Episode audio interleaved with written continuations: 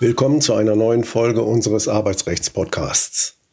Heute behandeln wir die am 1.28.22 neu in Kraft getretenen Änderungen bzw. Ergänzungen des Nachweisgesetzes. Die Änderungen gelten zwar auch für Altarbeitsverträge, also auch für solche, die vor dem 1.8.2022 geschlossen wurden. Der schriftliche Nachweis ist dort aber nur zu erbringen, wenn der Arbeitnehmer ihn vom Arbeitgeber verlangt. Bei Neuverträgen müssen die wesentlichen Vertragsbedingungen indes bereits am ersten Tag der Arbeitsleistung schriftlich niedergelegt sein. Verstöße hiergegen werden nunmehr mit einem Bußgeld von bis zu 2000 Euro geahndet. Die elektronische Form des Nachweises bleibt ausgeschlossen. Es bleibt damit weiterhin beim Schriftformerfordernis. Folgende Arbeitsbedingungen müssen ab 1.28.22 in die Niederschrift zusätzlich zu den bisher bestehenden Regelungen schriftlich aufgenommen werden.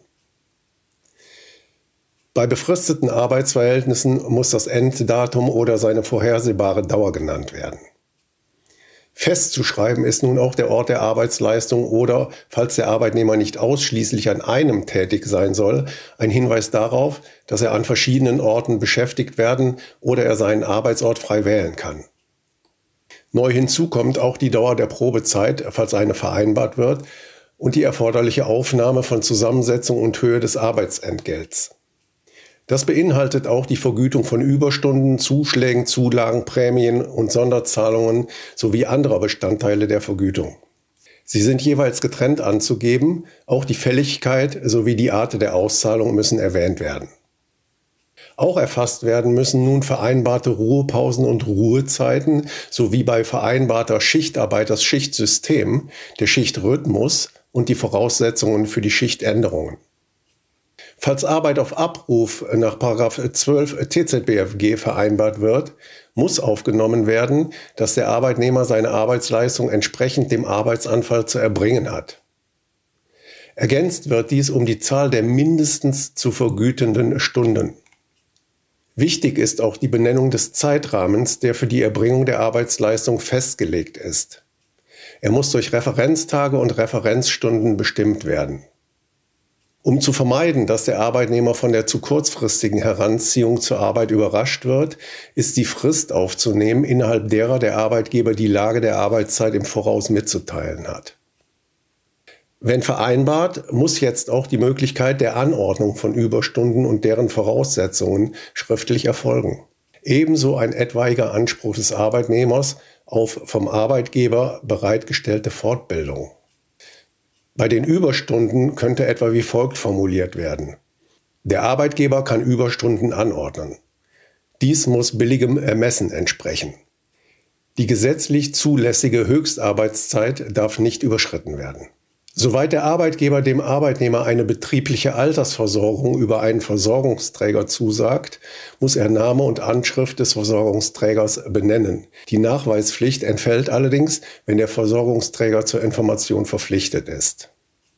Neu ist auch die Aufnahme des bei der Kündigung des Arbeitsverhältnisses von Arbeitgeber und Arbeitnehmer einzuhaltenden Verfahrens. Es müssen mindestens das Schriftformerfordernis und die Kündigungsfristen sowie die Frist zur Erhebung der Kündigungsschutzklage aufgenommen werden.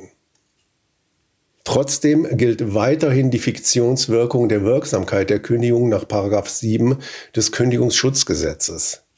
Das bedeutet, dass nach Ablauf der Klagefrist weiterhin die Rechtmäßigkeit der Kündigung fingiert wird, auch wenn ein ordnungsgemäßer Nachweis der Frist zur Erhebung der Kündigungsschutzklage nicht erfolgte. Schließlich wird ein in allgemeiner Form gehaltener Hinweis auf anwendbare Tarifverträge, Betriebs- oder Dienstvereinbarungen sowie Regelungen paritätisch besetzter Kommissionen verlangt, die auf der Grundlage kirchlichen Rechts Arbeitsbedingungen für den Bereich kirchlicher Arbeitgeber festlegen. Weitergehende Nachweispflichten bestehen gegenüber Arbeitnehmern, die in das Ausland entsandt werden. Zum Schluss ein Tipp für Arbeitgeber. Da die Neuregelungen grundsätzlich für alle Arbeitsverträge gelten, die ab dem 1.8.22 geschlossen werden, müssen sie vorgenannten neuen Nachweispflichten genügen. etwaig verwendete Vertragsmuster sollten dann unverzüglich angepasst werden. Bei vor dem 1.8.2022 geschlossenen Arbeitsverträgen, also bei den Altverträgen, kann ebenfalls eine Anpassung vorgenommen werden. Sie können aber auch unangetastet bleiben, dann sind Arbeitgeber aber verpflichtet, dem Arbeitnehmer, aber erst auf sein Verlangen hin, innerhalb von sieben Tagen die erforderlichen Nachweise schriftlich durch eine Nachweisurkunde auszuhändigen. Wenn Sie Fragen zum Thema Arbeitsrecht oder einen Themenvorschlag haben, können Sie uns auch gerne eine E-Mail an kanzlei.ra-potratz.de senden. Danke fürs Zuhören und bis zur nächsten Folge.